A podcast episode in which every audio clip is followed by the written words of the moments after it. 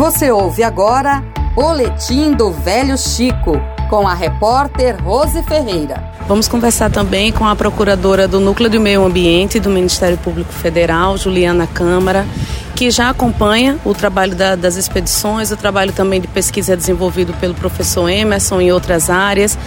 Nessa questão ambiental, doutora Juliana, como você tem analisado a situação e qual tem sido a importância da participação aqui na expedição pela primeira vez?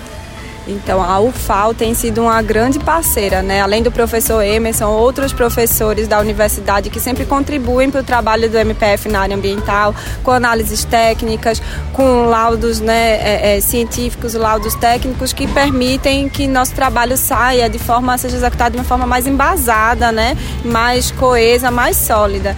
E a expedição, se eu pudesse defini-la em uma palavra, essa palavra seria encantadora.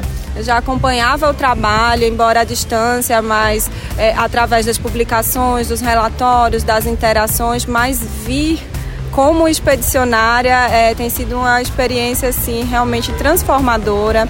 É, ver em loco, né?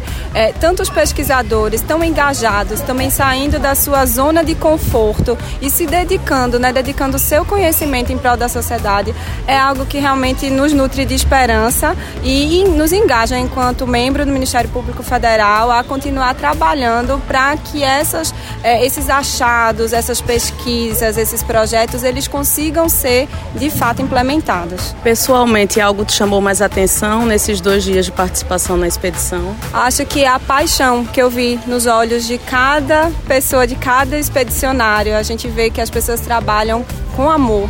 Né? Então não tem hora de acordar, não tem hora de dormir, tá todo mundo sempre a todo momento fazendo uma pesquisa, é, é, analisando alguma amostra, é, interagindo. É, então dá para perceber que é um trabalho feito com muita seriedade, muito compromisso, mas acima de tudo com muito amor e muita generosidade também. Não só com a comunidade, mas generosidade aqui com os representantes do MPF que vieram pela primeira vez e foram muito bem acolhidas. Muito obrigada pela sua participação. Rose Ferreira, Pão de Açúcar, para o Boletim do Velho Chico na Rádio FAO.